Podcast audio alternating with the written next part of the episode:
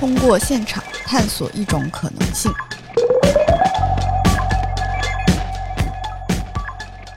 Hello，大家好，这里是林下 FM，我是安妮大家好，我是马。白酱，啊。然后我们今天请到了一位特殊的嘉宾，凯毅老师。然后他呢是就是呃拥有多重身份，呃组过乐队，然后最近在家里酷爱画画，又是一个很喜欢做饭的朋友。但是他同时呢拥有一个电影技术公司，在很多的各大剧组里面帮大家管理他们的电影技术。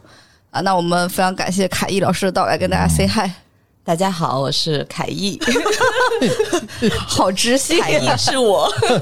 OK，我跟凯毅也认识很长时间了嘛，然后我们就那天就想说，我们也来聊一聊这个电影技术的问题，因为我觉得我们会遇到一些电影技术，但是其实我们还是很业余嘛。我们就咱们的环节比较偏后端了，已经。对对对，因为这个是马老师现在一直在跟我强调，我们是偏后端的环节。对对对，对，其实就是在现场和在拍摄之前或者拍摄之后，都会有遇到很多跟这个呃数据管理和这个电影技术的一些问题嘛。其实这个部门现在就统称叫 DIT，对吧？不，其实 DIT 它翻译过来，翻译成中文，它应该叫数字影像工程师。嗯 DIT 它实际上应该，我觉得它是一个就是呃衔接前期电影前期拍摄，然后到后期制作的一个非常重要的一个流程管理的一个部门。嗯嗯，但是国内的剧组呢，对 DIT 的这个认知可能相对来说会比较片面一点，嗯它比较容易仅仅只是理解成一个。比如说数据的拷贝，甚至都不是说管理这两个字，嗯但实际上它是一个非常庞大的一个流程管理的一个系统。嗯，我想问一下，我们自己这三，你你们有听过这个吧？DIT 有听过吧？那你们啊觉得它是个干啥的？就是我，我觉得，因为我觉得我个人是有很多之前对这个部门是有很多误解的，所以我想了解一下，就是你们普通的认知会是觉得它是一个干嘛的？我就像刚才凯伊说的，我一直以为这个就是做一个素材的管理，然后分类之类的，那你不会觉得就是说为什么会专门还要一个人来考？就可能素材量太大了，就觉得就是拷贝、对对，复制粘贴什么的。然后再分一下，再管理一下之类的。嗯你呢？就是呃，借用我原来行业的知识啊，我会觉得就是其实啊、呃那可能像是一个类似以前 IT 里边的，就是那种做就数据库的工程师。就是说因为是这样，就是原来我干那个工作呢，他会也会面临到就是你有很多来路，就是你有很多地方进数据，就 input 很多数据过来，然后呢，这些数据呢，其实它啊、要放在一个地方，然后做整理、做分类，然后做相关的呃，甚至是格式的处理。嗯，因为下游要使用的那个 output 那个那个地方也有很多地方要用，然后你要需要根据它的要求，给它按照不同的方式做好归档和整理的工作。甚至这里边还有，呃，我估计电影里头也有这个问题，就是版本管理。就是因为我的数据是不同的涌进来的，然后呢，其实取用数据跟那个传进来，就传进跟传出数据，它其实并不百分之百是同步的。嗯就是我比如我用昨天的你昨天的数据，然后今天的数据又在涌进，那如何帮他有效的把这些东西都界定清楚？这个是以前 IT 就是所谓那个数据库那个数据中心的那群人啊在工作的东西。我大致的理解是 DIT 是干这个事情的。对哦，就其实我觉得大家普遍就是比较着重理解到，认为的 DIT 的工作就可能就是跟数据的这个管理和处理这些都有关系。因为咱们现在其实，因为整个电影的制作都是全面数字化了嘛，那它前期就是就说的简单直白一点，前期那我们在拍摄的时候，首先可能用的摄影机。就就有非常非常多的选择，甚至一部电影，它可能它会都会用不同的摄影机。摄影机它的这个拍摄的格式，格式它的原始素材，它的这些编码格式、封装格式等等，这些它都是不一样的。那我们就像刚才那个申曼老师说的，那它进来的这个元数据，它就是非常多的，就需要去专业的去整理它。其实说白了，就是在胶片时代，我们的那个存储的介质是胶片，那现在我们就是都是数字化、数据化的，所以整个电影的制作流程，它实际上是经历了从头到尾的一个全新的一个迭代和一个革新的。所以 DIT 的这个职呃这个部门或者是这个流程，就是这个制作流程，它也是根据整个数字化电影的拍摄，然后才新兴兴起的。然后你们刚才说到的这一个环节，确实是就是 DIT 的这个工种吧，或者这一个部门它很重要的一个部分，其实只是一个部分，就是对于这个数据管理的这个部分。这个部分实际上说精准一点，它应该叫 data management，而不是只是就叫 DIT。那真正的 DIT，那我我就可以跟大家就大概就是大致的讲一下，嗯真正的 DIT 它实际上。它的英文就是 Digital Imaging Technician 嘛，就是数字影像工程师。DIT 这个部门呢，实际上它应该是可以是分作三个嗯大的板块的，嗯就是一个完整的 DIT 的一个全流程的话，它首先其实最重要的、非常重要的，它实际上第一个是色彩管理。这个色彩管理实际上就是我们所看到的电影的这个画面，它的影调、它的色调的一个呈现。所以实际上 DIT 它非常重要的一个，呃，它需要具备的一个专业素质，就是它可能是应该密切的跟摄影指导 DP 作为一些配合的。他从前期正常情况下，他就应该参与到，比如说跟摄影指导一起，甚至就是可以去探讨这个画面的影调和色调的这样的。然后在技术上，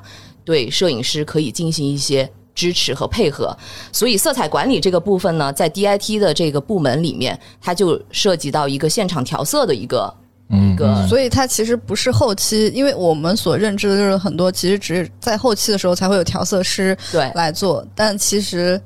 对在前期的时候就会他来去做这个，所以这个就是很多，甚至就是说行业内的，他可能他都会比较含糊，就认为就是调色调色这个，实际上数字中间偏整个调色 DI 这个。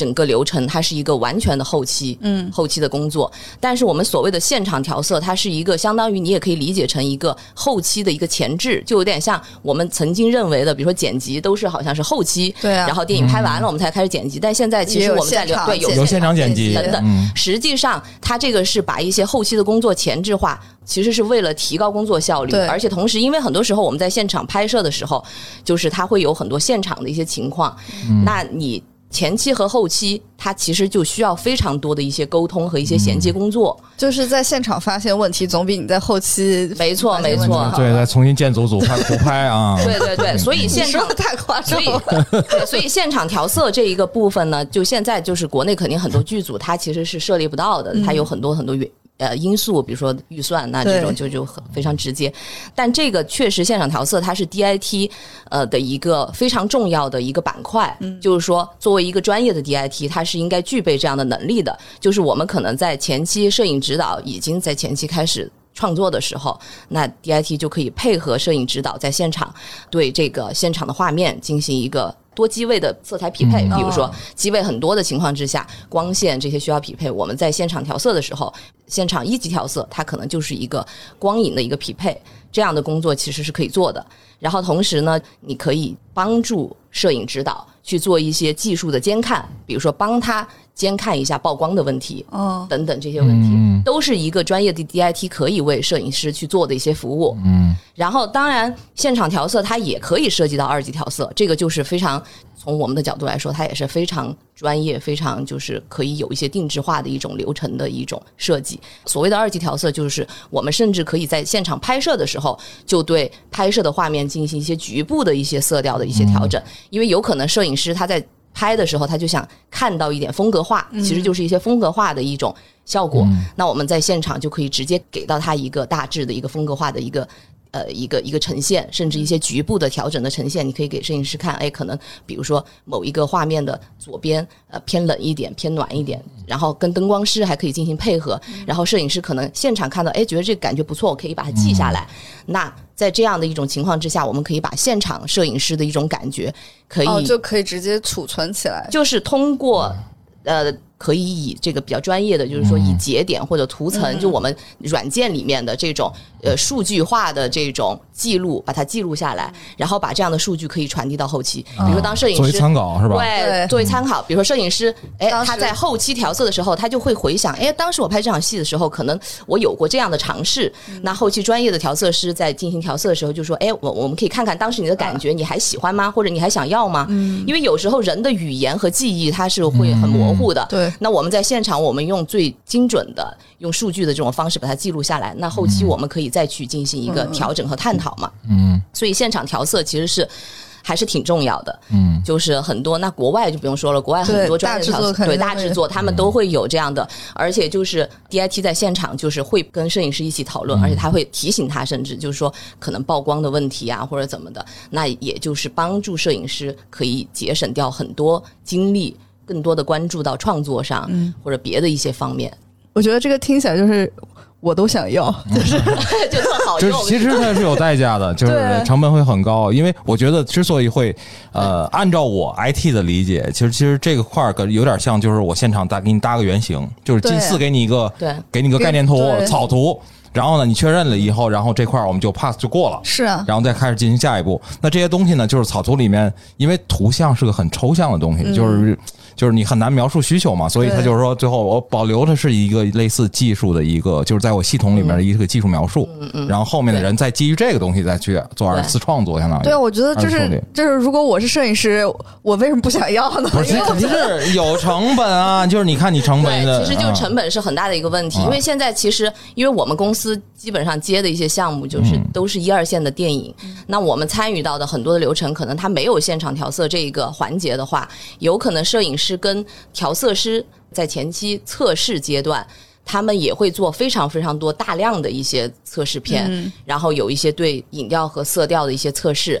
然后调色师再根据摄影师的一些要求和想法，他们就会生成一些我们就是技术里面专业的一些文件，就比如说记录色彩的文件，比如说 LUT，、啊 Lookup Table，你们可能也听说过。Lookup Table 就是里面它会记录一些这些色彩信息，然后有了这样 LUT 的文件，他们可能会在前期的时候会把这个文件给到我们就直接 DIT，套进去是吧？对，在现场拍摄的时候，摄影师可能就是在这个场景的时候，他会就是使用他之前测试的这个 LUT，、但是你想在具体拍摄的时候，那很多不一样的。对都非常不一样，嗯光啊，就是影调啊，或者是还有一些具体的情况。那你光是用一个就是 LUT 的话，它可能还是会有会有一些，甚至摄影师在现场嗯还要想微调、或者想进一步有一些新的想法。这个时候怎么办呢？其实 DIT 完全就是可以出来充当一个在现场进一步跟 DP 进行一个。呃，深度配合的这样的一个工作，然后帮助他、辅助他去更好的创作这样的一个职能。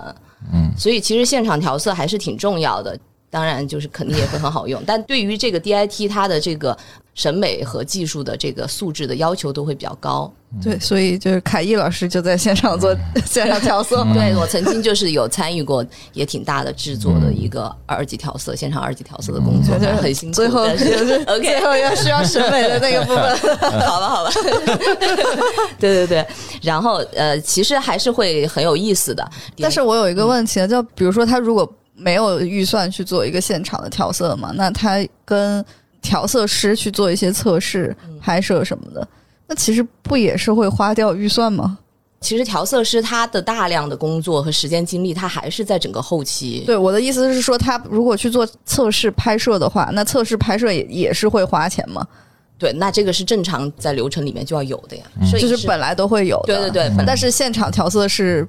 对现场调色就是肯定就是这个部分，就现在我觉得国内用到现场调色的剧组还是非常非常少，凤毛麟角。首先制作它肯定就要就要在一个层级之上，然后也同时看导演和摄影指导的要求吧。对对对，摄影指导的这个要求和他的这种意愿都很重要。还有，那当然就是跟制片部门的这种沟通，他们愿不愿意有这样的一部分预算给到这样的一个流程里边儿。嗯，包括就是色彩管理，刚才我们说的可能是偏现场，那我们其实回到驻地，甚至也可以有驻地的一个调色师，这些都是非常就比较具体了。根据我们的项目的一个情况，那我们可以有人员的一个调配。有一些它可能现场调色就是一级调色，一级调色呢就相对来说它就是一个影调和大概的一些色调，它可能风格化和局部就基本上就没有。那它这样相对来说工作量也比较小，而且所谓的一级调色，我们也可以就是连接到一个，比如说现在直播这种行业，他们很多直播现场的那种直播，它就会挂一个调色，哦。这其实也是你哪怕是磨皮或者就类似这滤镜啊滤镜也是啊。对对对，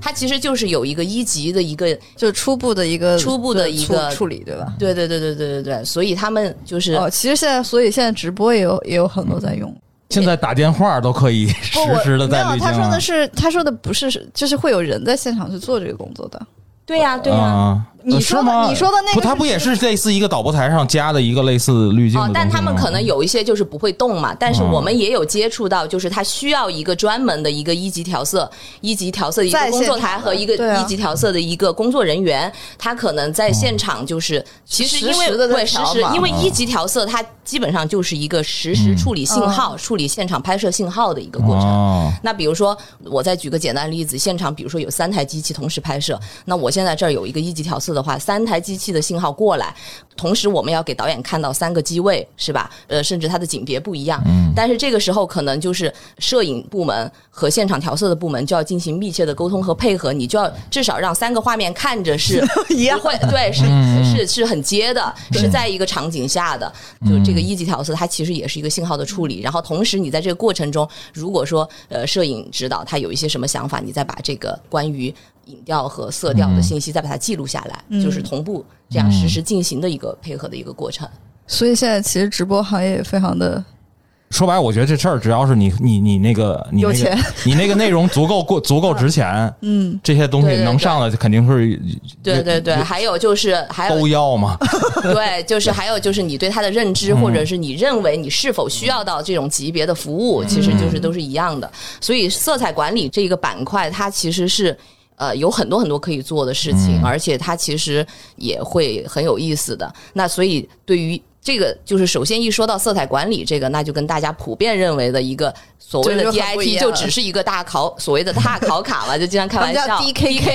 对。大考卡，然后就觉得好像就是用我们苹果电脑直接花 C 或者 V 那个，好像就根本不是这样的。那就说到这个，就是关于这个数据的管理呃复制粘贴也好，这个部分，那其实也是 DIT 的另外一个，就是刚才我们一开始说到的一个非常重要的一个板块，就是 DMT。实际上，现在大部分的剧组它用到的可能也就是这个部分是最重，就是所有的我们的这些数据进来以后，我们肯定是需要一个非常专业的部门去对这些数据进行一个完整的呃备份。首先，确实是一个备份。那然后同时，其实在这个过程中也有很多校验的过程，你要对这个素素材进行校验，就是我们使用的软件其实它都有这样的功能，就是我们可能在这个原始的数据，它如果有一些破损或者有一些这这个是马老师熟啊，不是不是，我就因为我不太理解，就是因为它不是直接用类似，呃我不知道，就是类似 S 现在 SDI 啊之类的，就是拿直接带线就接过去了嘛。凯一老师眼睛都睁大了，是不是 SDI 说什线视频线它是它是传输视频信号嘛？啊但是我们。现在讲到的 DMT 数据管理这个部分，实际上就是为什么是说大考卡呢？是我们摄影机。摄影机的卡卡拍到了一定、啊存储到一定的就是容量以后，我们就要把它跟摄影部门进行交接，把我们的这这个数据拿下来以后，离线进行、嗯进行这张卡的这个数据进行一个备份管理。不会吧？你连这个都不知道？嗯，不不不，我是想问他，就是因为就是我会觉得就是这个就是没有参与过电影的，没有。对出现损坏的可能性，我会认为很小，因为它是专业设但是。再小，就是我们它有可能卡会坏呀，对因为也有可能对有很多很多问题。我们比如说现在用的 SafeStack 这样的专业的这种专业级别的软件去进行。数据的管理和备份，在这个过程中，它就有校验的过程。然后，作为就是一个 DMT 的数据管理员，他在管理这个数据、呃处理这个数据的过程中，也要对画面进行一些检查。啊，就是专业的话，你甚至就是你都人工吧，对。人工也要进行一些检查，然后通过这个就是软件，它也有就是自动化的功能，它去进行一些检查。嗯，然后同时在这个过程中，还有一个非常非常重要的一个环节，就是我们需要把它的所谓的这个 metadata 这个原始数据要进行就是转码吧记标注录下来，要标注，它要记录下来，嗯包括然后我们现在就是我们会跟场记配合，把这个场进次这些都会录入。嗯嗯这些录入的过程全部就是为了流程能就是够最后剪辑的时候，对剪辑嗯后期的时候，你要查找素材。你想一部电影，现在一部电影动不动就是可能四十天、五十天、六十天，然后或者是三个月、四个月、五个月、六个月都有这种，那数据量是非常非常庞大的。如果你没有一个非常专业、非常标准的一个管理的话，那你这个就是非常抓狂的。所以这个从一开始这是非常重要的数据的管理。我觉得你刚刚说那个就是，刚刚就我觉得凯一说很多，一看就没有参与过电影拍摄，就是要跟申马老师太熟了，所以可以随便 diss 他。没事儿，我我的意思，没有，就是花那么贵的钱买这些专业设备，专业设备干嘛的？但是你也知道，所有的设备都是会出问题的呀。嗯，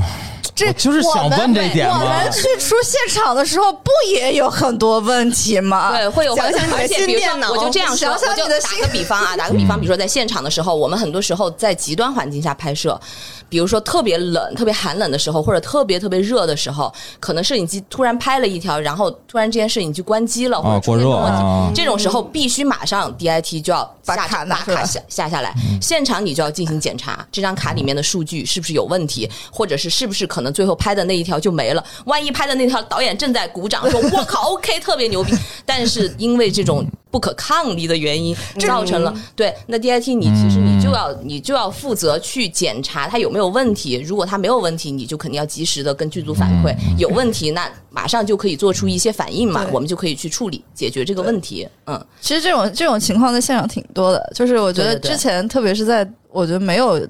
在管理这个数据的时候，很多的人他最后在开始剪辑的时候就发现，哎。就之前那条怎么不见了，或者是甚至有一盘的数据都不见了，就这这种种情况也挺多的这。种问题我我听见我都觉得太可怕了，怎么怎么能出现这样的问题呢？太过分了。你记得我们之前拍那个、那个小短片的时候，啊，就有一盘磁带就，就后来就是没有任何的数据，就很奇怪。那所以你们现场就没有人管呗？对，我就想问，我们是连那不，我们那是磁带啊，啊，啊，磁带是对呀、所以其实你看，我们二月他们现在份的时候是数字，的，不，我们二月份的时候接了一个片子，也是就是摄影指导他要用磁带，他也有这样的要求，他想用磁带拍，想追求一些那种复古的效果。所以对于我们来说，只要是剧组或者摄影指导他有这种需求，不管什么样的原始素材，那我们都要对它进行一个处理和一个、一个转化。然后你你想现在摄影机就不用说了，各种阿莱啊、Red 呀这些机型。然后还有就是可能还用大疆啊，然后比如说刚刚才那个就是安妮说到的，可能甚至用磁带，我们这次就遇到这样的情况，然后我们最后去解决了这个流程，把磁带的画面也转成了数据的一种形式，然后对它进行管理，就是这个其实都是我们需要专业去做去处理的这些工作。嗯嗯嗯，所以就是说到这个 DMT 数据管理这个的话，像我们其实呃一开始我们怎么介入呢？比如说现在大部分的剧组，他可能就只是需要这个环节，我们一开始其实就要呃需要知道的信息就是咱们比如说这次拍摄用什么机器，嗯，然后用几台机器，大概是一个什么样的量，我们都要去预估。我们预估了量以后，直接参与的就是我们要通常就要给制片组进行一个备份的一个采买的一个建议，就是说存储方案的一个建议。对首先，比如说现在通常至少剧组你要是两个备份嘛，就我们拍摄完了以后，我们的这个原始素材你不能只是一个备份，一个备份万一出了问题就肯定不行。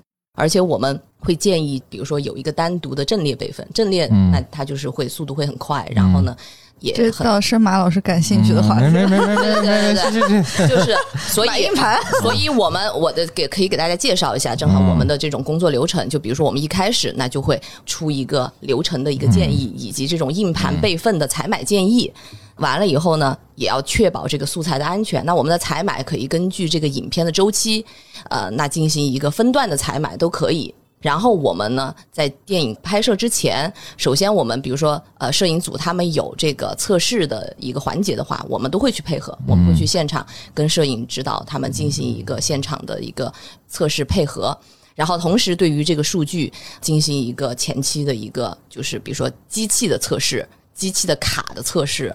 就我们每台机器配多少卡，每张卡我们肯定都得测试，要确保所有的这些细节都是没有问题，那我们才可以顺利开机嘛。所以前期我们都是要做这样的呃一些工作，然后在进组进组了之后，那我们就要跟各个部门开始进行沟通。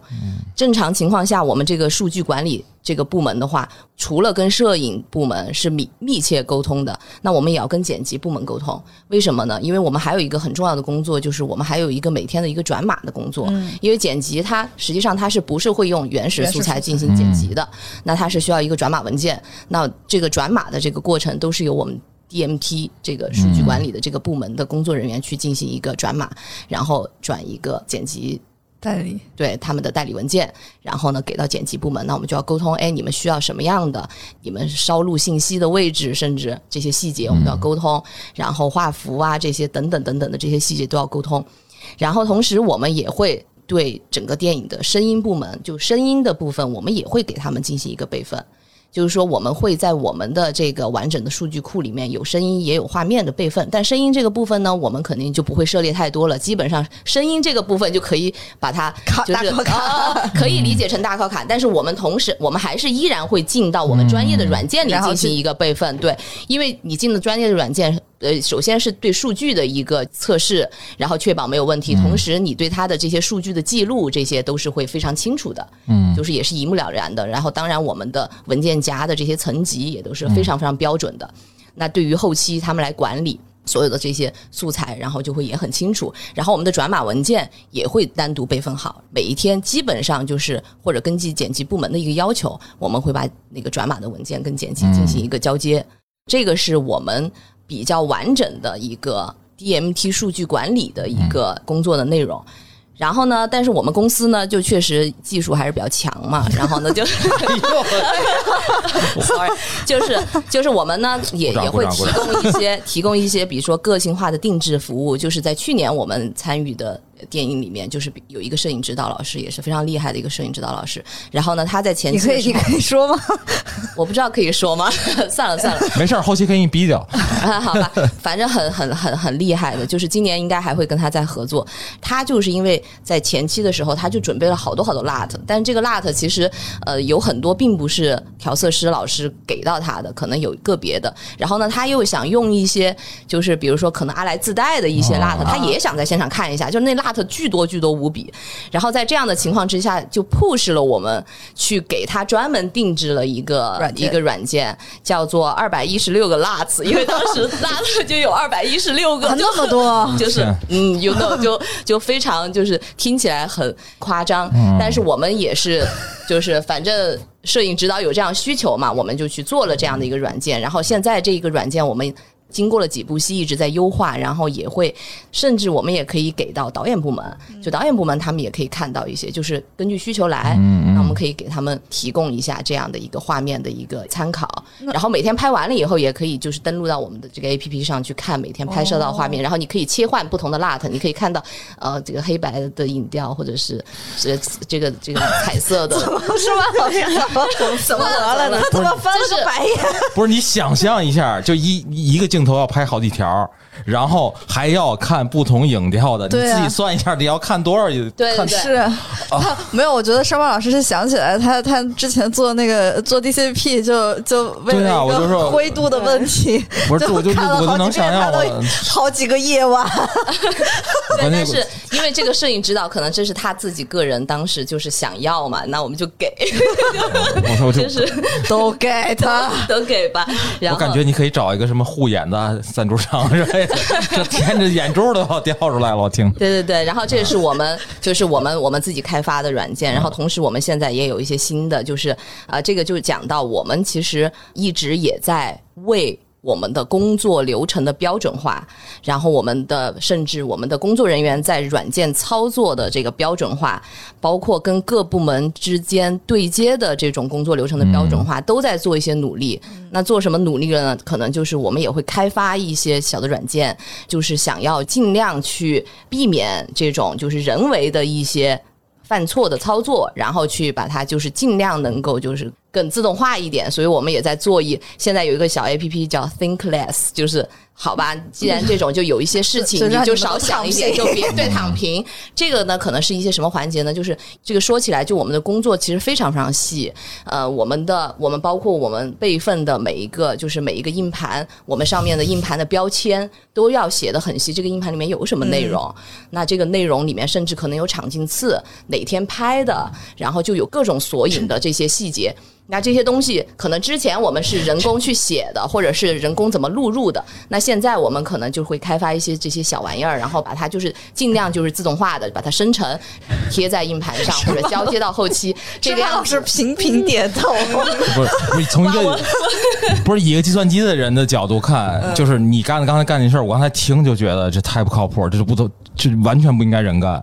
就是除了那个所谓的品味判断，嗯，就是风格判断、品味的那个、那个、那个东西是人的感觉能做，剩下这些事儿什么对规格，你明白吧？对，都应该是机器干的这完全应该是机器干的事对呀、情。所以我们就是我想说的，就是我们也在做这方面的事情，嗯。就是尽量就是让我们不需要过多，而且甚至有的环节是你人为介入太多，你就是出错很多啊。嗯，就这个中间的问题、细节出过的问题太多了。比如说我们跟场记之间，你看现在很多场记它也是非常手动的，非常、嗯非常手工的，嗯那它中间就会有很多手工，我感觉就会有很多很多很多问题，我们是要密切的要把这些信息记录下来的，所以就是我们尽量也想减少这种人为的一些操作误判的这种过程。对因为原来我们做那个，我就是插一个啊，就是原原来我们做那个什么。就人工智能的时候，就是自然语言理解，他要给机器准备很多语料，就是其实是告诉机器说，那个就人看出来这个文章的词是怎么切分的。就那个东西，其实当时因为因为就是你给他，你给机器做标准答案，这个其实是人干的，人标的。当时我们的发现就是说，其实人是固定有百分之二的错误的，它都不在于你是不是有责任心，就是你只要一直持续干，就像他这种就是非常琐碎，在每一个细节都要保持严谨的这种工作，其实他就是人，他天然的就有百分之二的错误。你要想让他那个地方没没毛病，我脑子里刚才脑补就是三个 DIT 工程师坐在一起。就是一个人干完以后，第二个人二叫、三叫，然后完了以后才能保证说这个东西接近四个九的准确率。对我们其实的这种检查工作，就是都会很多的。比如说，我们可能通常如果是两个 DIT 的话，那可能都会让他们就是交叉检查对交叉检查。然后有时候因为预算也确实有这种情况，就是一个 DIT，那我们其实这个都会非常非常就是需要他。可能反复的去校验，很多很多就是非常大量和琐碎的工作的，所以这个确实就是 DMP 这个这个环节，其实就是需要非常严谨、非常踏实、非常认真，这样的一个工作的态度。干的时候焦虑吗？我我还好吧，我就是这样的一个人、啊。好像没有没有没有，我就对我嗯，好吧，反正反正 OK。我觉得反正坐在这儿的剩下三个人都干不了这事儿。呃，我肯定是不行我我我觉得我就是我这个人比较分裂，我在我因为我确实是实实在在干了很多部戏这个工作，我觉得我还是挺认真、挺踏实的。但平时虽然平时看起来是看起来非常 chill，好的 好的。所以说到这一个就是 DMT 这个部分的话，其实就是呃，刚才我也大概讲了一下，嗯它其实上其实也是非常庞大的，而且就是同时呃，我们对一个 DMT 数据管理员他的一个基础要求也是。他要对摄影机也要很了解，摄影机的操作啊什么，其实说白了还是跟摄影部门有要需要有一些密切的配合。嗯，所以这个就是也是一些很基础的一些职业的一个基础的素养嘛。就是所以就是你你嗯你是觉得，其实这事儿就应该机器来做。呃，起码也不用，因为是这样，就是因为画它画面其实还是有很多感受性的东西，所以那个东西其实很难用机所以器来你。刚才说到这个的时候，我就想到当年我在电影学院读书的时候，我们系的老师最爱最爱给我们说的就是，咱们系的人一定要艺术和技术完美结合的综合性人才。当然，我觉得其实摄影其实应该，也是这样的，但是其实最后你会发现，就是摄影指导，但他肯定他还是对于艺术的这个修为、审美的这种追求也也会更多一点。所以为什么还是很需要技术部门的支持呢？就是这个就也很重要。一个是两个都是技术和艺术的支持，但是就是呃，摄影部门可能它更注重于艺术的表达嘛，对然后像你们技术部门就更注重于技术，对，而且这个确实也是一个观念，就是毕竟说到比如说 D D I T 或者说到这样的部门的话，它还是不算主创嘛。嗯，就摄影指导，他肯定是主创，那他肯定还是偏创作啊，偏艺术性的东西。那如果就是你就是一个专业的 DIT，那你就是应该做好比较夯实的这种就是技术的这个底层的这种支持，去支持摄影指导或者支持咱们这个影片它的影调，甚就是甚至也应该跟比如说跟调色师也经常沟通。实际上中间这个沟通这个衔接环节真的是非常重要的。像之前我在参与一部电影制作的一个二级调色调色的现场调色的这个过程，我其实在现场的时候也会要经常跟后期的调色师进行一些交流和沟通，或者现场摄影师他在现场对画面有一些什么要求的时候，或者有一些什么反馈的时候，哎，这个时候可能我也可以去，甚至可以求助于调色师，因为调色师他们肯定是对于整个后期的制作还有技术流程，他们是最专业的。而且我们的画面直接，如果说现场有时候你给到一些竞争画面，给到后期调色师，他会在影院级别最专业级别的一个放映状态之下，他可以看到。可能就是更专业的去察觉到一些问题，所以你在中间就是一个沟通连接的一个工作，哪怕你能把这个工作做好，其实都非常非常就是帮助到了，我觉得，嗯。好，然后我现在要说到第三个部分，所以你看 DIT 实际上是我感觉今天我们三个是来听课的，没有没有没有。然后另外就是 DIT 还有一个部分非常非常关键呢，就是叫做视频助理。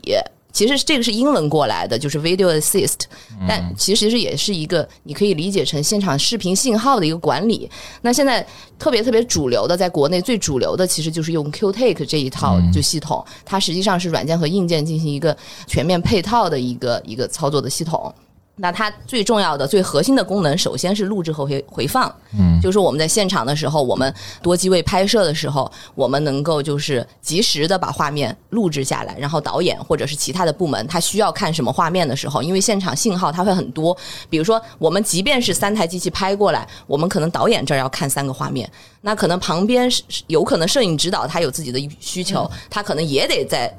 再拉根线，再再看三个或者看几个，或者美术部门他可能也有也有想要看一些画面或者怎么的，就其实所以现场的这种视频信号的这种管理也非常重要，而且 QT 有很重要的一个作用，就是它可以 iPad、iPhone 无线监看。那我们在现场的时候，比如说导演组、副导演，他可能他就拿一个 iPad 在现场，他就可以对现在的画面进行一些指导，甚至比如说场记啊等等，都可以看看穿帮啊这些，就非常非常方便，方便大家现场的一个工作流程，然后提高大家的工作效率嘛。好想拥有啊！私人直播这个，对，然后所以这个 Q Take 它的这个核心功能是非常重要的。同时，Q Take 它还有一个辅助的一个重要的一个功能，也是现在有一些剧组，它为什么它就是想要播出预算去想要拥有呃 Q Take。就是它可以做一些基础合成，那有一些特效的一些影片，那它就是可能在现场我们拍绿幕或者现场有一些需要对位的一些镜头，它就会非常方便的可以在现场进行一一个大致的一个合成，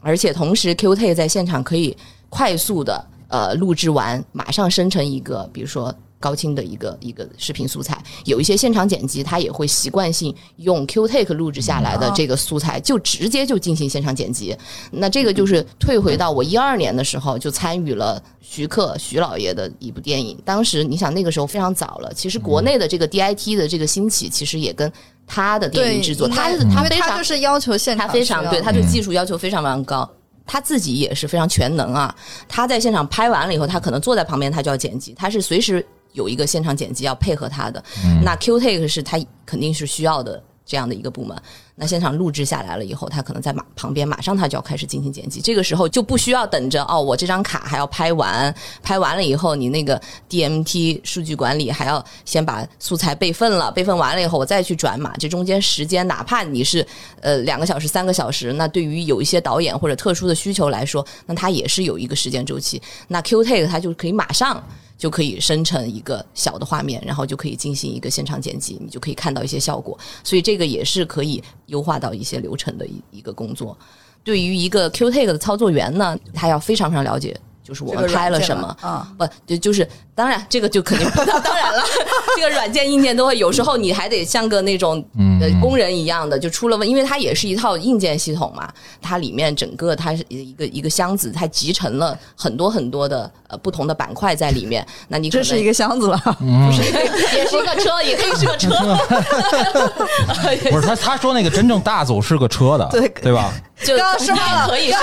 子，师范老师一直在纠结这个 DIT 部门就是个车，就是好的。所以说我脑因为 因为我脑子里头给个 picture 就是一个车，几几个人在里边忙活嘛。是现在就是你看国外很多人家就是哦，你说的是个大车，对啊，哦，他说的是那种。就大厢车，对啊，就更好了。你说的是那种像直播车一样，我们肯定都想拥有，我们肯定都想拥有这样一个 DIT 车啊。那而且如果是在现场有一个 DIT 车的话，那我的数所有的数据都在里面，就就在这个安全、舒适，对呀、硬盘怎么能暴露在户外呢？申马老师，我们这个 DIT 部门的这个行业发展就靠你了，你对来给我们投一下这种就是优质的环境现。在演员可以有车，对其他人可没说。就是我们我们我们就是 DMT 数据管理这个部门，有时候经常也会跟茶水的朋友在一起啊什么的，就是。但当然我，比如说现在我的团队出去，比水跟油对于数字产 电子设备简直太危险了。真的，我们现在团队出去，我就有点像一个 DIT 制片，就是我都会去跟制片部门，就是每一次我都会呃跟他们沟通，呃辛苦他们一定给我们组员要安排一个现场的一个安全安，就是首先安全是最重要的，因为我们这个是直接涉及到素材的安全的问题，然后就是比说电要稳定啊等等这样的一些环境，都会就是反复交代强调，这个确实就很重要。但是比如说 Q T 或者是现场调色的话，它就会离创作部门更近。首先 Q T 它通常就会在导演旁边，然后现场调色呢，应该就是跟摄影指导在一起，就在摄影指导旁边。大概是这样的一个配备，然后 DMT 数据管理的这个部门呢，它可能它就会在附近更安全，就是更稳定的一个环境下，大家可以通过对讲机或者是其他的方式嗯来进行、沟通来沟通，然后在工作上再进行交接配合，是怎么是这个样子。不是，我想，我觉得可以类比成，就是假设拍出来这些东西素材都是金条，啊，他们是现场的那个资产管理，你知道吗？啊就是把对对对，拿着个手提箱，把素材放在，然后把手提箱跟自己用手铐挂在一起。对对对，其他人都是干活的，对，所以我们真正的核心资产都在他这儿了。对了，真的，所以大家应该对我们好一点，然后也希望就是各个制片组对我们 就是稍微多拨点预算。对，这就是稍微心气心叫什么心理状态不稳定一些，就直接对对一把火全毁了。对，应该应该多给到我们这种专业的团队，就是我们肯定会很靠谱的把这个活儿干好。对对对，我这听起来已经非常复杂了。对啊，对，就所以真的一个完整的一个 DIT 的话，它应该是由这三个环节一起组成了，才叫做一个 DIT。比如说你是一个 DIT，你是个 DIT 的这样的一个影像的工程师，你至少这这三个环节的工作你应该都可以做，嗯而且你都知道它它的原理。而且有时候它可能会有一些穿插，比如说我们现场没有调色，但是可能它在数据管理的这个部分，可能摄影指导他也需要，就是可能离线状态，每天回到就是驻地，他甚至也会有一些呃影调，他可能想要你做一些简单的匹配这些工作，那当然就很具体了，那就根据呃剧组的具体情况，然后人员的这个配置，然后工作时长啊这些的具体的安排，就再来看。但他是需要就是专业的人员，他是需要具备这样的素质的。对对对对对，嗯，哎，我多问一个问题啊，其实刚才也提到了，就是特效，就是因为我觉得嗯对对特效，对嗯。其实特效其实我感觉跟那个还有一点特别，因为按传统流程其实是说，对，申巴摄老师最近对特效有了一些很 深入的了解。那 咱们后期后面会找会请嘉宾过来对聊啊我们有什么？下一位嘉宾会跟我们聊一聊特效的问题。对对，然后就是因为特效，我感觉它其实现在在隐隐的已经改变，就是随着数特效越来越重要在影片里头。呃，你现在原来我们认为就大多数你能看到的电影的画面，其实是你通过摄影机，就是说摄影指导，对啊？通过摄影器材拍出来的东西，然后我们再做说走后期的什么配色啊、调色啊，然后剪辑啊这些这些个流程。但现在其实特效的比重就是，就相当于你拍的画面里面只有一部分是最后画面里边的内容，还有一相当一部分画面其实是特效生成的，比如就绿幕吧，就里边除了那几个动的人进出了几个布景以外，其他的东西其实都是后期做的。那这个东西怎么跟？因为它相当于就是说我拿了你的素材，再跟我这边还有一堆素材，这俩结合完了以后才是你的。对对不不是结合完了以后，这个就是后期的事儿了嗯。对所以为什么其实调色这个环节，就其实也不能简单说调色，应该是 DI 数字中间片嗯后期的这个环节就是非常重要了。它基本上就是你们在做数字打包之前，就这个影片最后生成最后的这个部分。为什么现在调色师也越来越被大家重视了？就是因为其实所有前期、所有前面特效也好，现场拍摄的也好，剪辑有问题或者摄影指导出有现场拍摄这这些东西，最后都要汇总到这个调色师的这个部分，然后他在他的整个工程里面，嗯对画面进行一切的匹配。那包括就是所谓的这种特效。但特效方面，我确实没有那么懂啊。嗯就说特效这个环节的话，它有一些甚至可能还会跟调色师进行一些配合。就是但但是老徐的那个徐老爷那个那个那个项目里头，他没有现场的特效吗？不，当然有了它，就是现场 take 嘛，啊，啊，对你你你问的是什么？对，对，不是就是因为你有现场调色，其实对它也有现场特效把叠加进来，你要监看的时候，其实也要现场对对对，它它现场 Q take 它就会就简单合成，甚至 Q take 还有一个功能，就是它有一个、呃一级调色的功能，这样的一个模块一个板块，但是使用的人很少，这个也就是就很很很技术了，就是包括就是它可能记录的文件，它对于后期传递到后期是否还能用啊，等等等等，这些其实都还有很多很具体的细节。嗯。但你说的现场就是比就所有这种就是涉及到特效的片子，或者多多少少吧，现在都有现场特效，因为特效它必须要在现场，他要知道现场，他也要对现场拍摄进行很多对对。记录，嗯。然后他要知道是为了对，为了后期怎么做，他们现场就是比如说这个镜头是特效镜头，他们都会拿色板啊，然后光球啊，他要进行再对再要多拍一条，这样也是为了辅助后期去参考，然后他们再怎么对这个画面进行一个呃后期的制作，再匹配可能现场实拍的一些景，进行一个就是合成。然后呢，Q Take 在现场呢，它就可以做一些，比如说，呃，我们这个画面，比如说人在前景，后面就是绿幕，那绿幕可能是拍的别的。如果你想导演想大概看一个合成的效果，它也是可以合在一起，动在一起，动作可以几乎匹配在一起。那可以做一些基础的一个效果的预览，它可以是这样的一个，嗯它只是一个效果的预览。然后这些确定下来的规格，最后也都在你那儿汇总，相当于是吧？呃，只要是拍摄就摄影机开机的原始素材，都会在 DMT 数据管理这里进行汇总。哪怕是特效部门他们拍的那些镜头，我们肯定都会要记录。而且同时，我们在 metadata 那个部分，就是我们在数据的这个记录的部分，我们也会标注它这个是特效镜头。嗯这些我们都会有呃很详细的一个记录的。嗯对。上次我去探班他的时候，就说遇到你刚刚说的那种情况，嗯，就是有一个动态捕捕捕捉，对动捕，然后在就我们在动态捕捉那个棚子里面看，嗯。然后你有一个屏幕就可以实时的看到那个那个建那个加上建模以后的一个一个状态是吧？就是他他演他演的是一个小玩偶嘛，嗯。对对对一个会动的玩偶，然后他其实是一个一米八的人在那演，对，那个片子制作就特别大了，然后他们特效部门在现场就已经都搭建了非常多的，就是那个那个现场对对对，好有钱啊，就是我会觉得棚子好多，然后我进去找他，然后他那个地方全是屏幕，上下两排，哦。觉得我很累，这是我第一次看到，很不容易就我说，一般我们去我们接触到的组都是那种。也就两个大间就差不多，他那都是屏幕，都不是嗯监视器，我感觉都是屏幕，上下两排还特别大。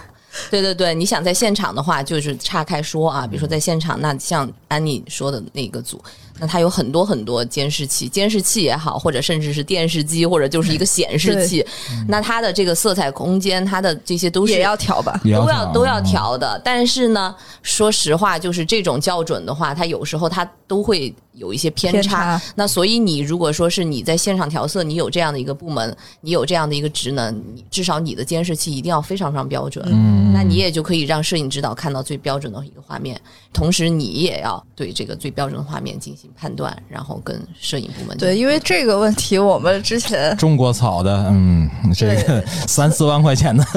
专业图形显示器。啊，啊，对对。对是因为之前我们放电影的时候也会遇到这个颜色校准的问题，对对。是的，是的，都快瞎了。我们这几个人，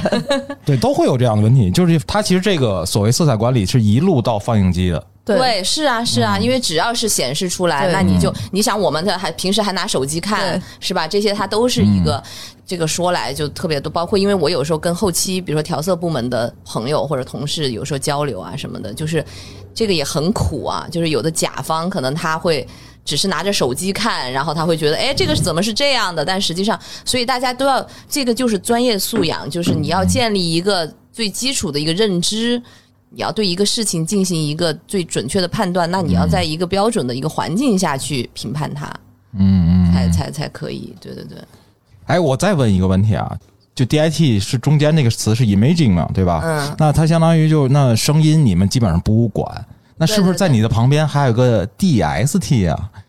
就类似的这样的职位的人，就是只是叫数字没有没有声音的话，声音现在其实就是录音组，就是录音部门，录音就是他把部门这个事儿都干了但是对，但录音部门他们其实也分前后期的。啊。现在他有有一些组，他其实可能也是前期一个什么什么收音老师，他有一些就很专业的那种前期收音很厉害的老师，然后他可能他就不愿意做后期，也有这种情况，他后期可能就在给。其实这个跟做音乐也很像。就是玩音乐的人，他不一定就懂后期的混音啊这些东西。嗯那可能混音师为什么会有混音师这样的职业？就是他可能他对后期的这个修啊、声音的这个部分他更了解。所以电影制作也是这样的，他有一些是整个录音部门，他可能就是一个大部门，他可能前期也是他团队的人去做，然后后期也是到他们公司。也有这种就是可能前期呃录音是一个部分，然后后期是一个部分。嗯，其实就是对。核心的问题就是因为数据量太小，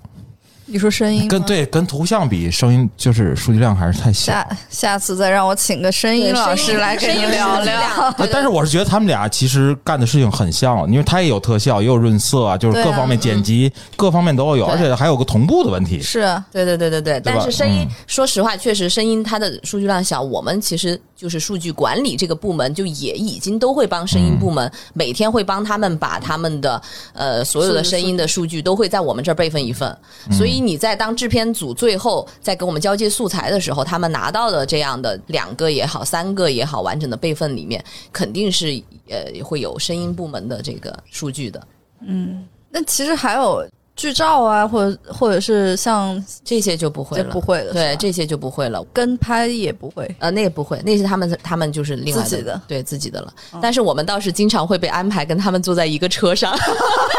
这个对这个就是一个非常不成文的一个大家的就剧组可能制片组他们也是习惯性的一个安排。就因为你们人比较少吧？对，咱其实按理说应该跟摄影组吧。呃，也不，也因为摄影组很庞大通常摄影组他们就自己就可能都不止一辆车了，那就很多。对我们组实际上如果说是制作比较大的话，我们其实完全应该拥有自己的一辆车。对，今天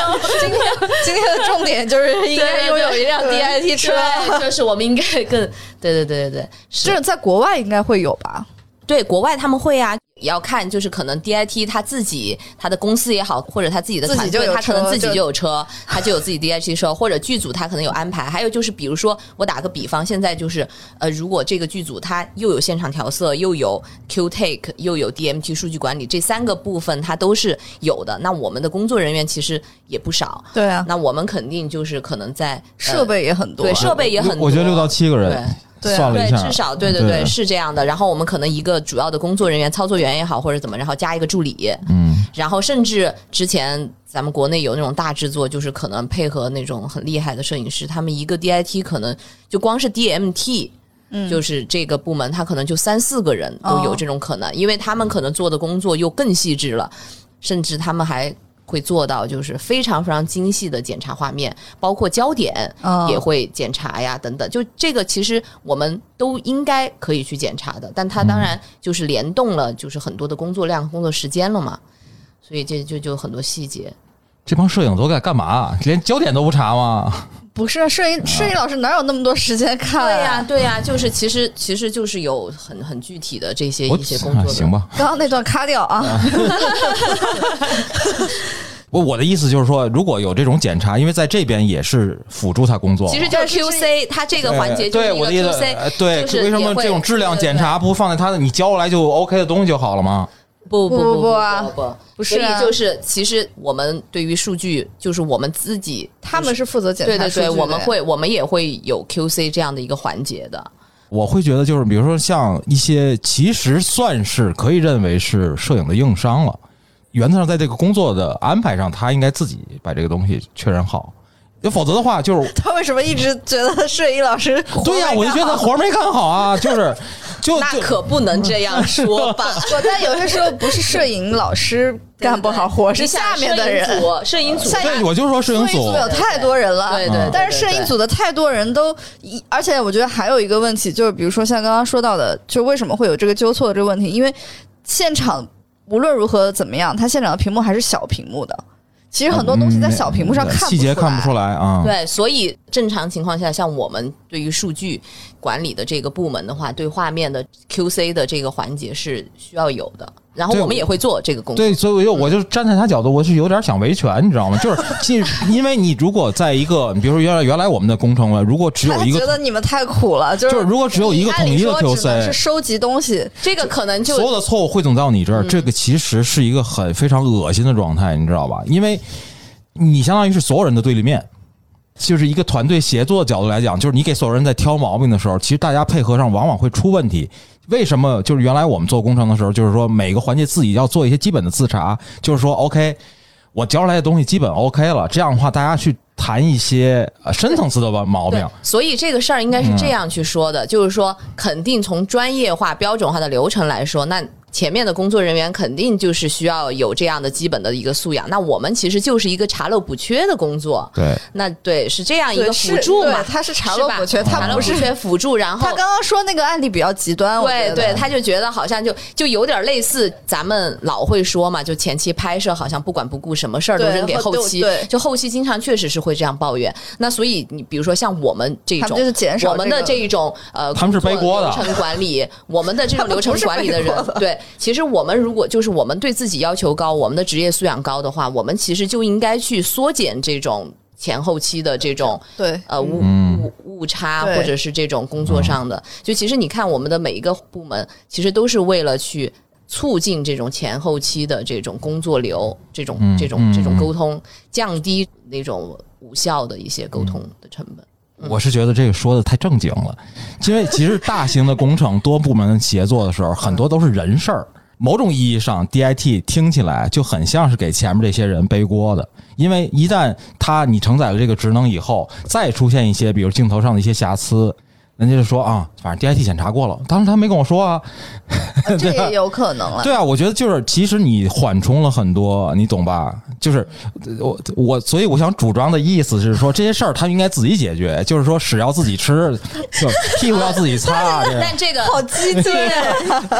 不不不，这个其实这个就是其实是在前面在我们流程的这个沟通上，有的东西就需要非常明确。其实这我就突然想到了一个环节，就这个我也觉得正好可以在这个节目里。聊一下，就是关于这个合本儿的问题，嗯，就是类似这种，就很多有一些剧组到，包括现在也是，就是可能剪辑部门他们嗯甚至会有提出这种要求，对，就你们 DIT 合完了再给我。对对对，但实际上这个在流程上是不科学的。首先，我们其实是从一个流程化去说它标准化的流程来说，嗯这个合本就不应该我们做。然后同时呢，就是说，如果我们一旦做了这种工作，那我们就会背锅，这嗯个就是有背锅的概率。这个确实也是曾经发生过的，不是在我们团队发生，但是有。就是肯定有大大小小的剧组，我都听说过，或者是都有过这样的经验，所以就是尽量要要要去避免这样的背锅的情况。所以我们在前期就前所谓这个前期就是对对对，在沟通工作，所以现在我们其实，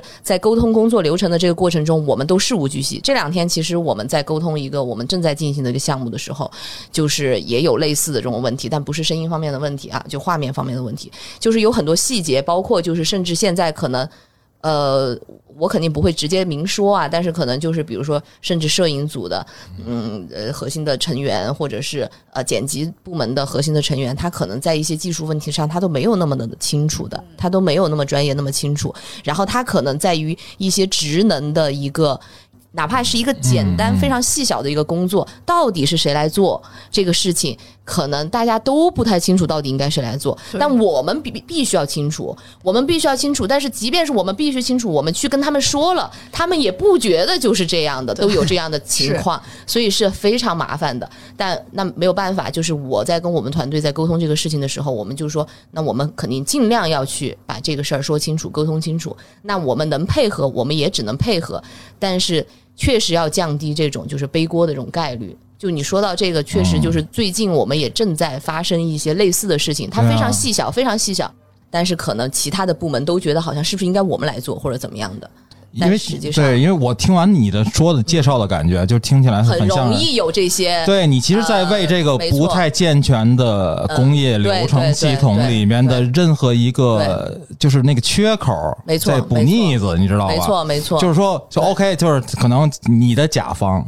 对。会期待说，OK，因为我请了 DIT，所有这些东西最后在你那儿过一遍以后，就变成了很规范、很标准的东西了。嗯，所以你看，就是就基于这点期待，我就觉得你嗯，就是 DIT 和 DIT 工作者，但是我觉得是这样的，啊。其实反而我不怕我的甲方对我们有这种信任，我现在是希望我们的甲方对我们有更多的信任，嗯。就是信任到我们，比如说我们去建议这个流程是什么样子，或者是我们去建议跟各部门，其实就是划分这个职能更加清晰的划分的时候，他们能够多听听我们说的，因为我们的最基本的一个。工作的一个就是职业素养，就是我们肯定是要优化这个流程，包括前期后期的衔接，我们肯定不可能说去把这事儿做得更复杂，或者为了怕我们背锅而不去怎么怎么做，我们肯定不能这样。我们是需要非常非常标准和规范的这样的一个部门。所以如果说是 就是 不是我，我同意你说的。对，，所以所以 现在的问题是，现在的问题怕的是大家对于 DIT 这个部门和这个环节，或者甚至很多的不重视，因为也有很多的 DIT 就是没有那么专业啊，对他们也。他们也搞不清楚哈大考然后考吧对，然后所以就是它就造成了在行业里所受到的重视和很多信任度，它就是没有那么高。在这样的一个大环境之下，像我们这种团队去，很多时候我们就是哑巴吃黄连，然后很无奈，然后可能这事儿我们最后还是得揽下来做，但做的这个过程中，我们又得去跟人不停的沟通，说这个事情有可能会怎样怎样怎样。那如果他听也好，不听也好，反正后面都会有一些就是对我们比较。可能造成负面的一些一些一些概率，就我们要在这个事情里面要不断的去平衡沟通，这就是就没有办法。嗯，我我我其实想表达意思是说什么？作为一个公司，嗯我觉得你就好像我们一样，就是当我们想把最后的结果做好的时候，我肯定是愿意把脚往外往往往往外迈。嗯就当我对对那个拿过来的东西不满意的时候，上游的东西，嗯那我作为公司可 OK，但是呢，就是其实作为一个。这个一个角色或者是一个工种的话，嗯，我会觉得你其实要界定清楚，就是说说白了就是，你像我们给我们的好多导演去整理的时候，有我们也会说说 OK，我可以帮你把这事儿做了，但是这不是我的工作。对你这个其实是影片管理，你的影片管理的一个一个领域的事情。是的，是的就，你就是说，最后你还是要把把这个活儿正确的人负责正确的事儿。对对对对对，你不要不就是你知道吧？你会带跑偏这个行业。是啊，对呀、但对呀、很多啊这种事情，就有有一天，比如说你现在变成了中国电影行业的 DIT 的 Number One 了，领领军机构了，那接下来就是你定义的这个工作范围就变成了行业标准了。嗯，这个可能我的意思就是说，你你你，然后你又干了好多 DIT，就是你脚伸得很远。对呀、呃对啊，对呀、我、啊我刚才说的也不是说我想把我的脚伸得很远，我是指的是我肯定我要把我的脚伸在我该伸的地方，啊然后不伸的地方我就是 我肯定不想去伸，但是因为现在这个行业它不标准不规范，它有的就是。就是这个这个部门的人也建议一句，那个部门的人也建议一句，都觉得好像 DIT 甚至觉得我们的脚应该伸到哪儿去，然后其实是为了他们方便，可能为了他们没错，我就说你们小媳妇儿现在是吗？我们就就真的真的就有这种问题。但我觉得其实不仅仅是他这一个部门的问题，就是那我觉得像你所以我们这样说，其实就在很多剧组里，其他的部门也会有同样的问题。美术组跟道具组也可以天天掐啊，啊，对，就是说说白了就是谁跟制片组天天掐。是就是谁那个什么，就说白这些事儿，本质上就是我们说所有管理的事儿、标准化的事儿，其实都是一些琐碎而枯燥的工作。话语权强的人肯定不想干，就说：“哎呀，哥们儿创作来的，对吧？我的大量的精力我都得干这，我哪能干这个，对吧所所以就是还是需要更专业、更专业的人，而且有专业认知的，就真的是这个，他肯定是需要一个过程，然后也很难，但是确实是需要的就是，对。慢慢进步。而且他们，我们最害怕的一个就是一种说辞啊，一种话术，就是嗯哦，我们之前都是这么干的，嗯我们我们曾经都是这么干的，就是你这种所谓的经验都是这么干的，他就是对的嘛？其实不是这样的。那你要去跟他反驳，你你你可能就之前都是这么干的，其实都是错的。那你不仅要告诉他，你还要甚至告诉别的部门的人，或者告诉他的上级部门的人，在你在这种一个一个流程、一个那么大的团队协作的这样的一个工作环境里面，就是我们肯定就是有非常非常多需要去，还需要去磨合，然后也需要去以正视听的各种大大小小的事情。嗯，感觉还是需要对这个 DIT 这个更多加的认识，然后更标准化，对。然后才能有一个更加专业的，像凯一姐说的这种工作的流程，然后才有更多话语权，才能更加优化这个整体剧组的这个。对，其实我觉得就是剧组里面有很多的工种都是会特别不不受重视的嘛。我觉得其实，嗯。但但是其实你又没有办法离开他们，对对对，就是这个这个认识可能就是在国内就是会对国内渐渐国内和国外本来也就嗯。非常不一样，特别像我们这个部门，其实它国内和国外的情况会就是还差异挺大的，在国外应该就是非常对，重要的一个很重，要，也而且有小车，对，而且就是大车得有大车，对，而且就是呃，当然这个确实是跟就是工作人员的素养也都是息息相关的。就是国外肯定他们对这个这个职位，然后这个部门，他们就是重视他们程度对重视程度，还有他们的门槛等等，这些都是。那国内确实是你，如果你比如说就是几个人或者一个一小撮人，他是做到了一个行业标准的，其他其实大部分都是没有。那你在，所以就会造成很多人都觉得我们认我们过去都是哎，我们之前那 DIT 不是怎么怎么怎么，你们这 DIT 怎么那么就是怎么怎么就会有这样的问题，他们就不会意识到可能一个小小的细节，它有可能是不是。后面会有一些连锁的别的什么隐患，或者或者一个小小的细节的一个优化，可能其实对于整个后期或者是其他的部门的，它都会有一些一小步的一个进步。嗯，他就像就像刚刚盛马说的，就是他们得意识到你们才是那个提着保险箱里头有嗯拎着金条对。的，对对对，资产都在你那儿了，对啊，对我们好一点。对啊，但是其实它是要需要一群观念，大家大家都比较认同的，就是你这样慢慢在工业对这对才能个程度拉高了以后把那些人淘汰掉，对，对，然后这一切才可以。申马老师感觉非常的这是怎亢么了？奋，我觉得自从那个上一期节目上线了之后，他整个人就变得有点不太对劲我了。因为因为我觉得对技术的这个信任，包括我觉得就是工业技术的进步，技术对对我觉得这些东西一定是要淘汰手工业，就是你人要干那些真正有创造性的对东西。是对对，应该把它大家就是啊，比如说真正就是一个好的 DIT，它可能就是非常专业，然后非常优化的这种技术的支持，同时从业人员他又可以有很好的艺术修养，对他的审美修养，这样的话，嗯那他对于整个行业肯定都是非常促进的我知。道了，就是长在了申马老师这个技术的点上。嗯对，就是我就很气愤。我们申马老师也是一个技术和艺术不是因为因。为因为说了半天，你知道，就是很像那种中国传统美德，你知道吗？就是啊，这个人要贤良淑德，要那个什么啊，同时要负重前行，对吧？经受住那个时候来自各方的指责和压力。我说这这这这不这就不是一个人应该承载的东西，人就应该懒，对吧？该懒的地方懒，真的是就没必要去耗那个神，是吧？浪费那 Think 个 less，think less，然后其他就是其他该创造或者是对该有对对我意思觉得是这样投入在啊更更多可值得热爱的事情上面。啊对，对啊，而且也需要大家能够认识到这个东西的价值。盛马老师在我们团队里也是那种嘛，就是就是 DIT 不是 不是，就是他就是那种啊，就是我我用最笨的办法去做一件事情，他就看不下去，他就会花我同样的时间去搞找出来一个就是完美解决这个问题的办对啊，法。对啊，因为我觉得，如果你最后还遇到，那你为什么要为这浪费生命呢？对对对对对，是的，就是对自己生命的不尊重。对，但通常这种时候呢，就是我都弄完了，他才发现。嗯，希望下次他可以发现的稍微快一点儿。对 对对，我觉得研发挺好的轻视，我下次现在对我现在对理工男真的就是突然好感，就是也是 骤升，就是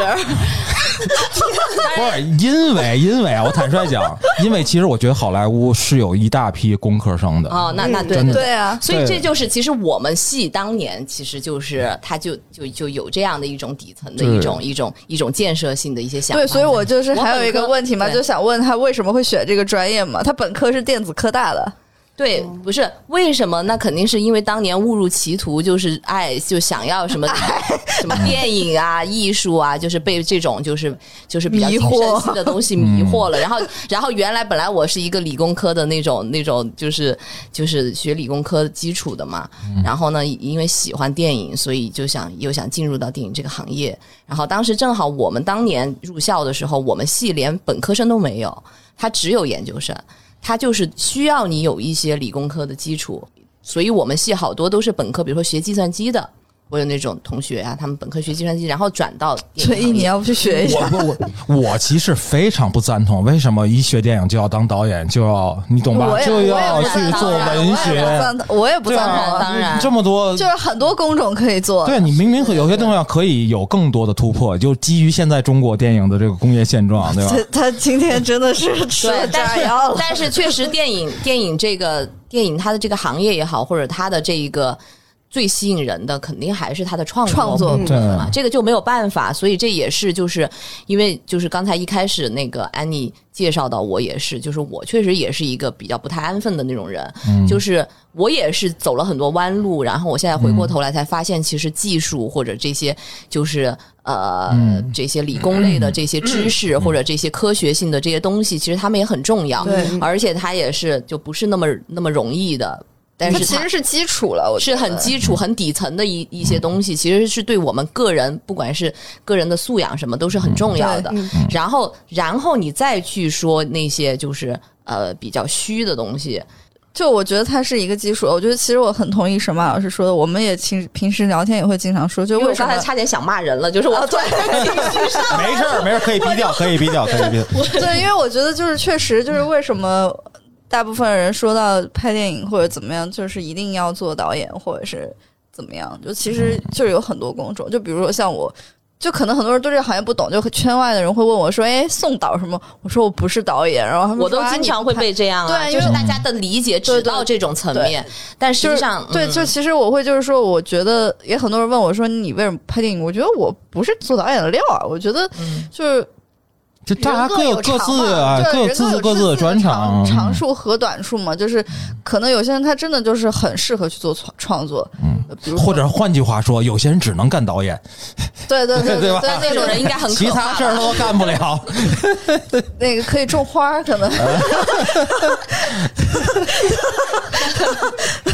但是就是可能像我，我觉得我和或者凯毅，嗯就我觉得我们我们都不是那种就是真的很潜心做做创作的那种人，嗯。就想法会很多，就会有很多想要尝试的事情。对，就是其实可以去做一些沟通连接的工作，但是呢，这种工作说起来很虚，但实际上它需要很多你实实在在的一些认知和甚至技能，对，然后你才能够去搭建这样的一些沟通。是的，不然的话，今天在这儿说 DIT，你都不知道是什么，那就就没没是的法说。是的，。是的，所以然后还不要说去理解它了。，对。所以就是嗯，对，那施马老师他也想想电影，他也不说他想去拍电影，做放映也是，越越了解越不想啊。对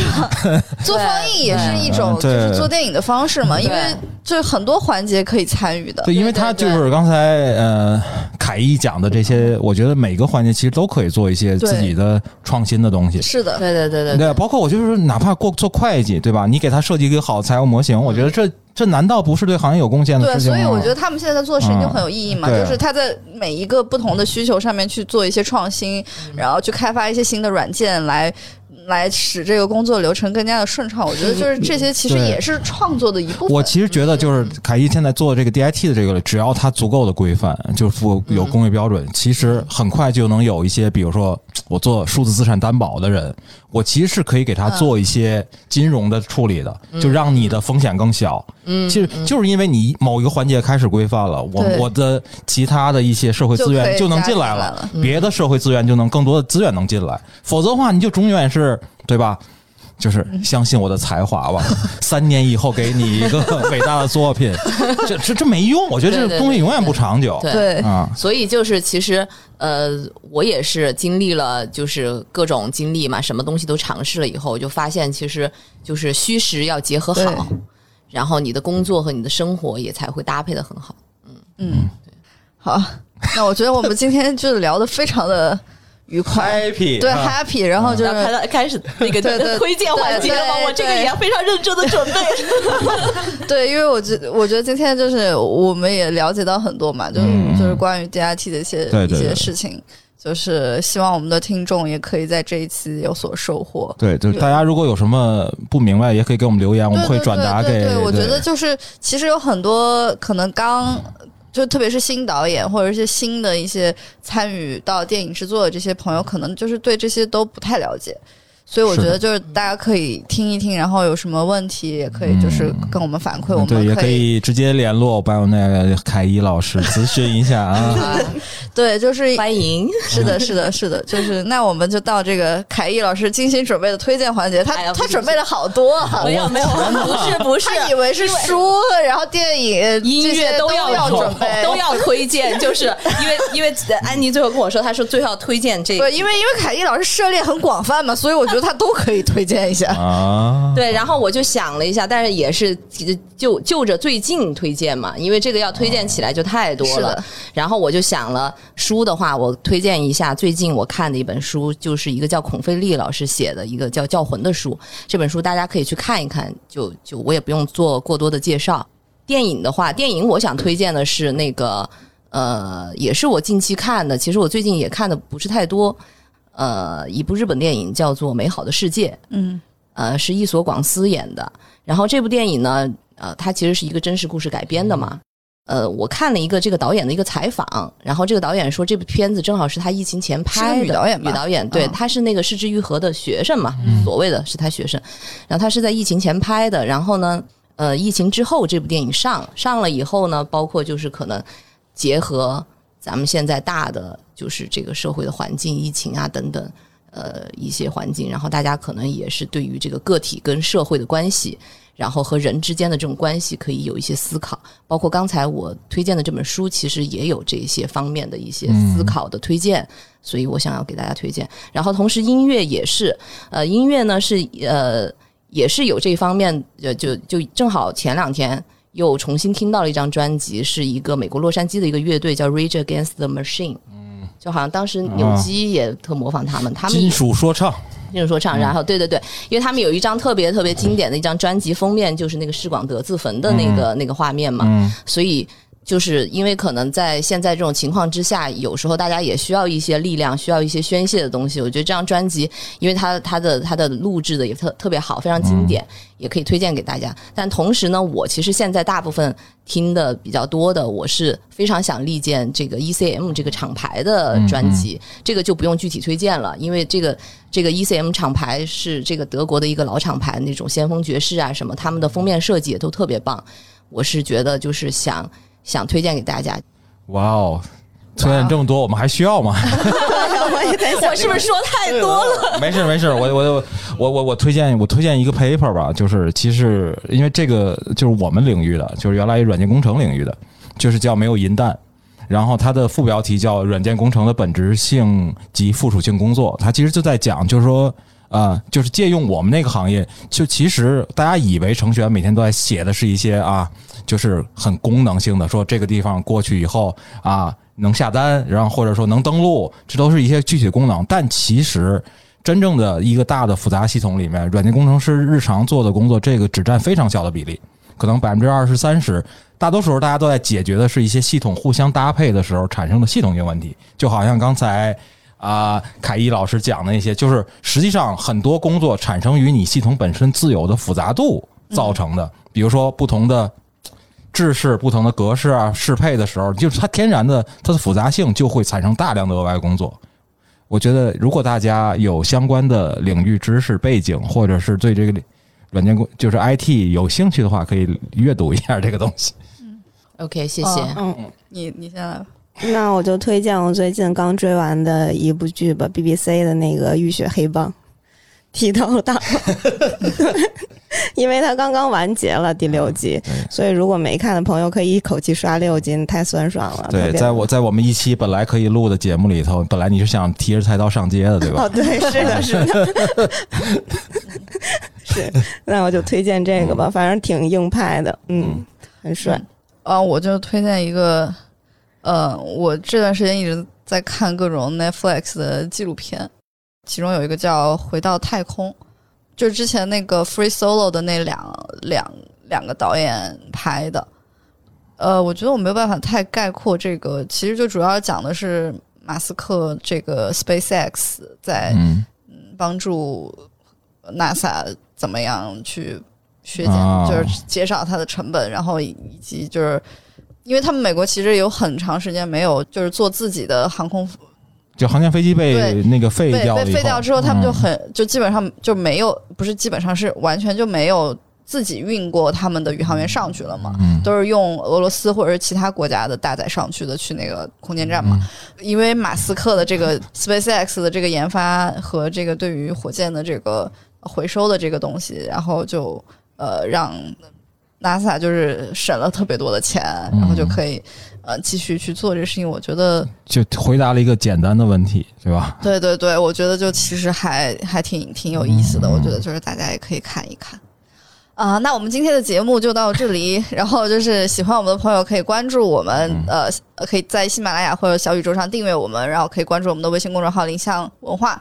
然后呃，也可以在我们的微博或者是我们的公众号留言，有什么感兴趣的话题，也可以直接跟我们讲。那对，留言索取凯一老师的联络方式，谢谢。谢谢谢谢。凯一老师，各种甲方，各种项目。好，嗯，那我们就这样，拜拜。好，拜。拜